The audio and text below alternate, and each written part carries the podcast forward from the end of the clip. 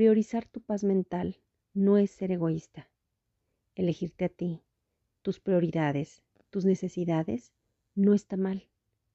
Hay personas que por más que tengan las buenas intenciones, no te hacen bien.